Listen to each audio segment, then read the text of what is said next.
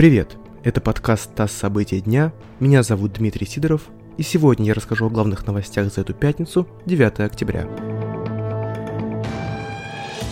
Президент Киргизии Сооронбай Женбеков ввел режим чрезвычайного положения в Бишкеке и поручил ввести в город войска для охраны правопорядка. Режим будет действовать до 21 октября. Президент заявил, что Киргизия находится у черты опасности и пообещал сохранить целостность страны.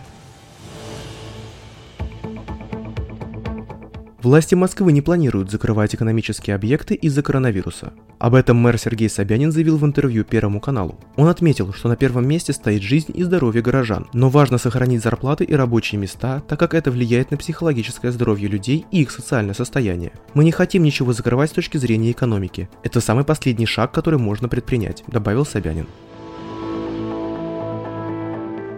В Рязанской области полностью потушили пожар на складе боеприпасов. В Минобороны сообщили, что возможность возникновения новых очагов исключена. Режим чрезвычайной ситуации, который действовал в двух районах региона, отменен. Напомню, 7 октября на складе боеприпасов около поселка Желтухина произошел пожар. Он вызвал детонацию снарядов. По данным нашего источника в силовых структурах, в общей сложности сдетонировало 2000 снарядов.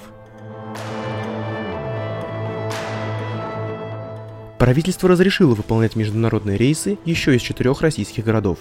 В список внесли Самару, Владивосток, Грозный и Красноярск. Сейчас из России можно улететь в том числе в Египет, Арабские Эмираты, Турцию, Великобританию и на Мальдивы.